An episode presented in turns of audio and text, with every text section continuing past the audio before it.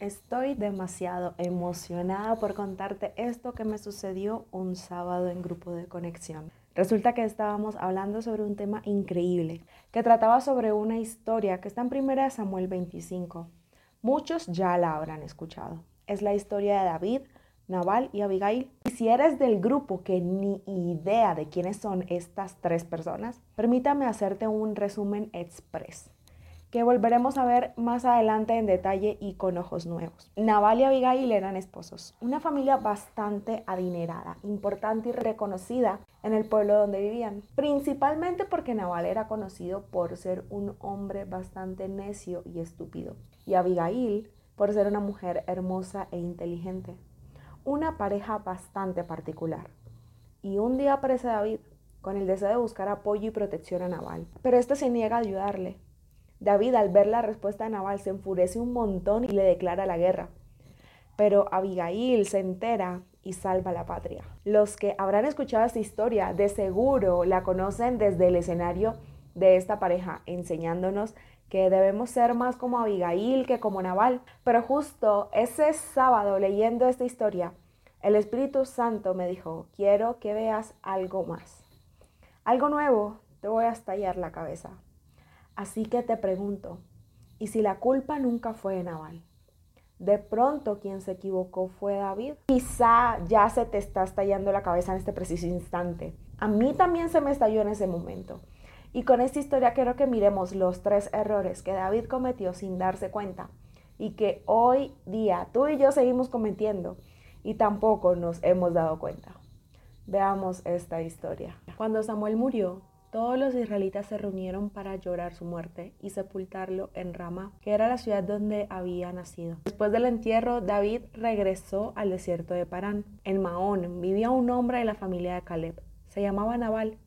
Era un hombre muy rico, pues tenía propiedades en Carmel, era dueño de tres mil ovejas y mil cabras, pero también era muy grosero y maleducado. En cambio, su esposa, que se llamaba Abigail, era una mujer muy inteligente y hermosa. David supo que Nabal estaba en Carmel, cortando la lana de las ovejas. Así que envió a diez de sus ayudantes para que saludaran a Nabal y le dijeran de su parte, que Dios te bendiga y que siempre le vaya bien a tu familia, que cada día tengas más propiedades.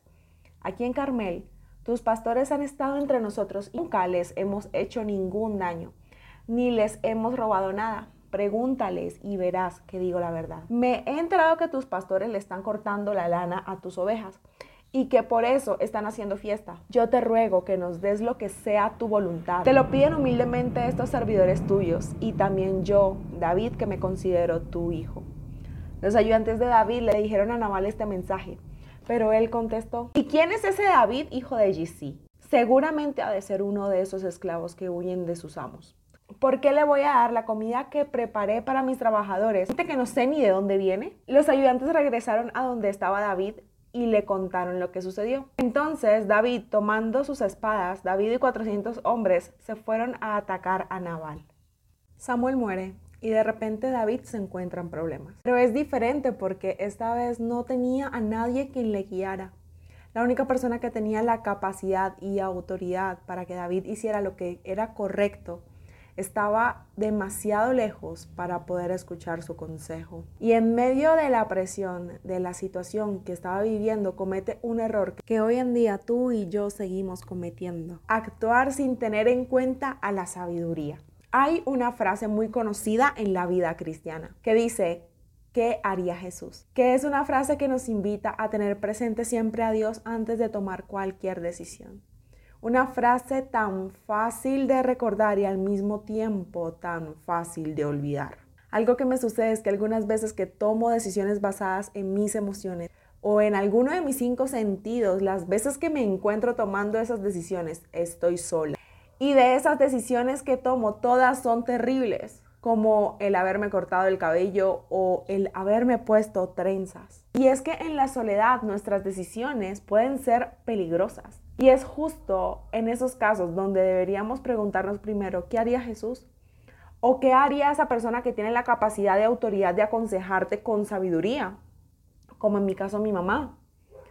David también se encontraba solo cuando tenía que decidir cómo solucionar un problema y al igual que yo, en vez de preguntarse qué haría Jesús o en su caso, qué haría Samuel, se dejó influenciar por lo que sus ojos le llamaron más la atención. Lo rico que era Naval. Creo que si David se hubiera hecho la pregunta, ¿qué haría Samuel?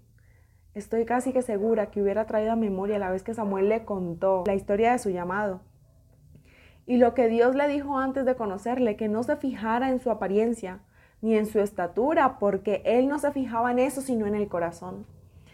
Y le hubiera hecho ver un panorama más amplio de quién era Naval, porque sí, Naval era un hombre muy rico, pero a la vez era orgulloso y maleducado, mientras que su esposa era más inteligente.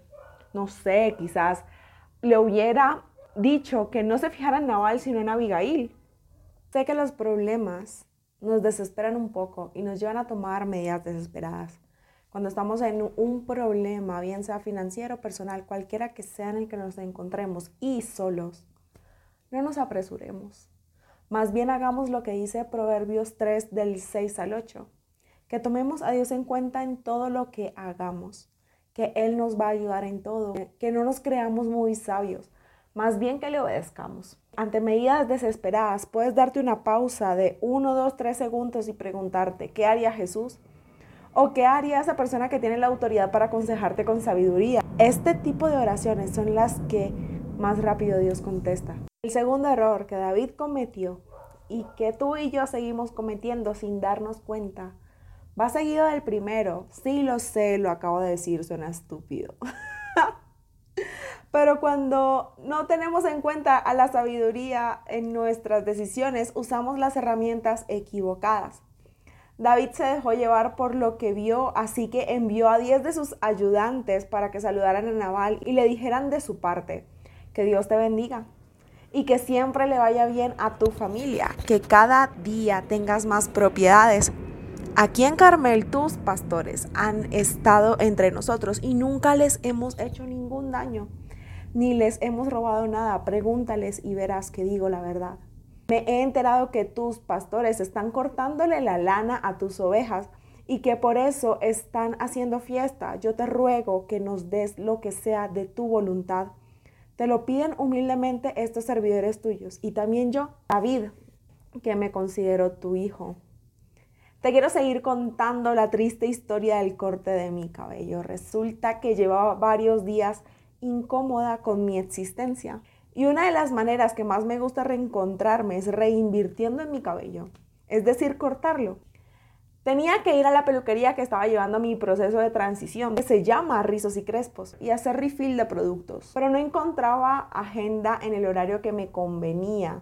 Así que un día súper emocional y de impulso me levanté y me fui a la peluquería de la esquina pretendiendo que tratara mi cabello como lo iban a tratar en rizos y crespos. Le pedí al peluquero que me cortara el cabello en seco y me trasquilaron. Eso mismo hizo David.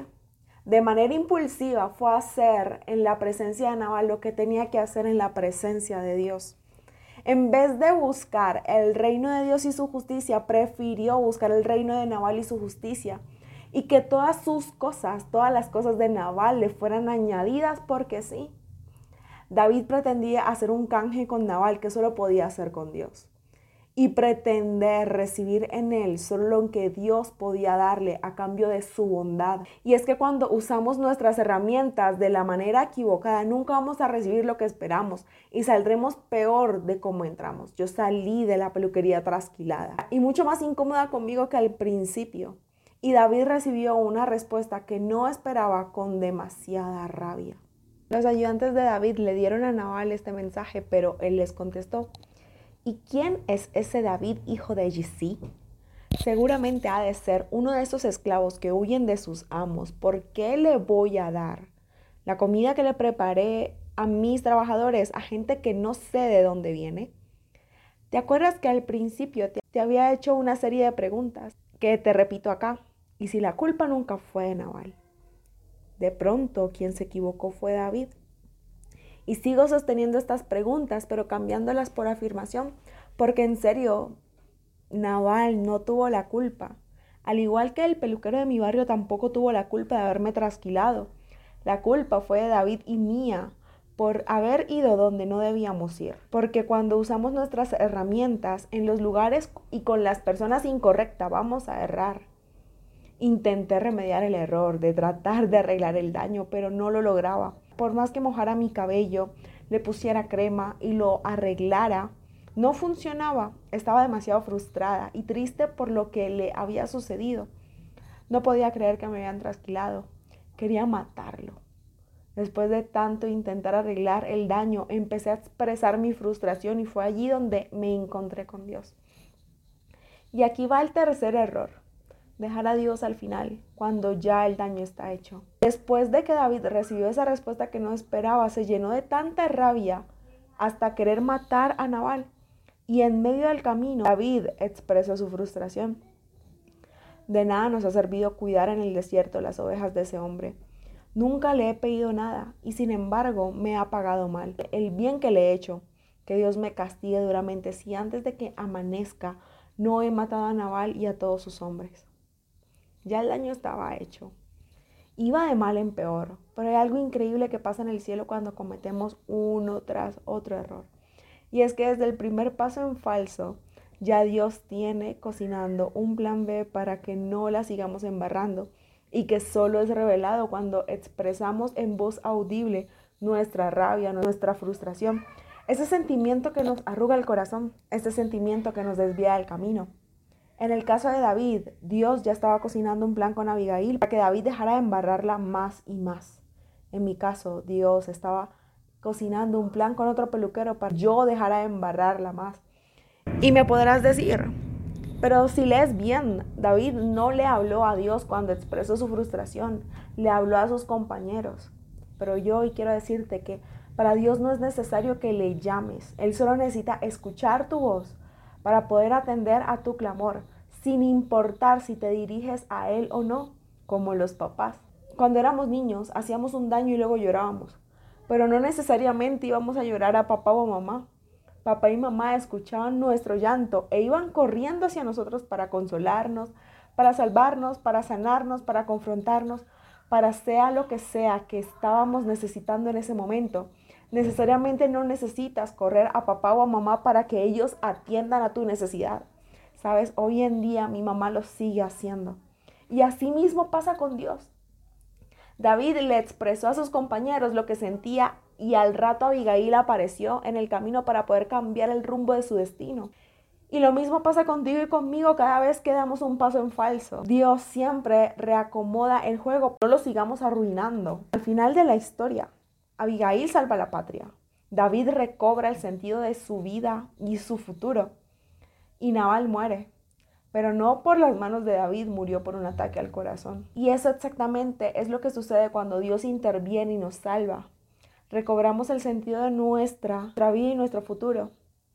Así que mi mayor consejo es que antes de hacer cualquier cosa tengas presente primero a Dios y no tomes ninguna decisión sin su sabiduría y su consejo, bien sea directamente del cielo o representada en forma humana.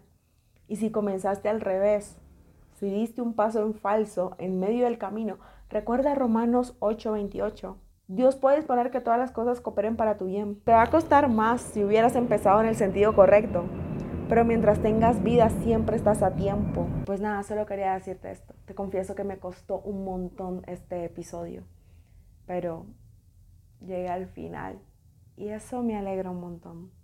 Espero que lo escuches, que lo llegues a compartir con todos, con todos los que Tú conoces los que amas, los que quieres, los que, los que, los que ni conoces, con todo el mundo. Y, y te doy muchísimas gracias por llegar hasta este punto conmigo. Te mando un beso, te mando un abrazo y pues nada, nos vemos pronto.